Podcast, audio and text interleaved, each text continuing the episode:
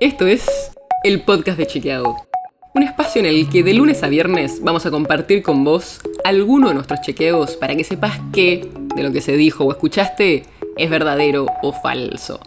También te vamos a presentar las verificaciones que hacemos de las desinformaciones que andan circulando por ahí y vamos a traerte datos y contexto para entender mejor las noticias. Soy Olivia Sor.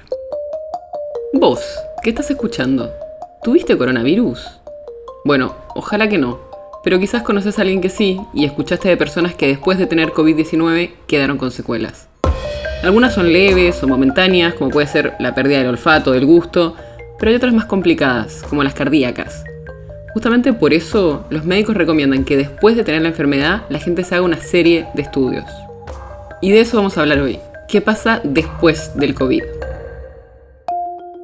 Para que tengas una idea de la dimensión del problema, según la Sociedad Argentina de Cardiología, entre el 12,5% y el 30% de los pacientes hospitalizados por COVID después encontró lesiones en su músculo cardíaco o miocarditis.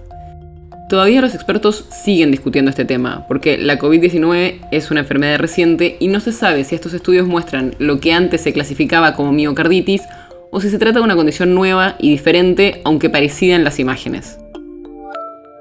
Una miocarditis es la inflamación del músculo cardíaco y puede generar secuelas en el corazón que pueden relacionarse con arritmias o infartos.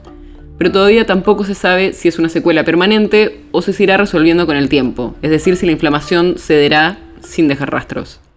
Por esto, los expertos coinciden en que dos o tres semanas después de tener el alta clínica, todos los recuperados deberían hacer una evaluación médica para descartar problemas, como por ejemplo en el corazón. Esto vale especialmente para los que tuvieron una enfermedad moderada o severa, pero también para los que quieren retomar la actividad deportiva, sea amateur o sea profesional.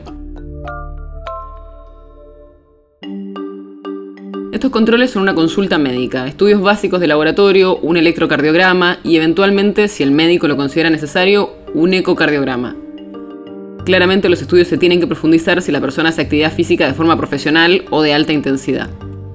Y para las personas que no eran deportistas y quieren intensificar la actividad física, los especialistas recomiendan esperar alrededor de tres meses y después empezar con ejercicios livianos y en forma progresiva, como caminatas o andar en bicicleta.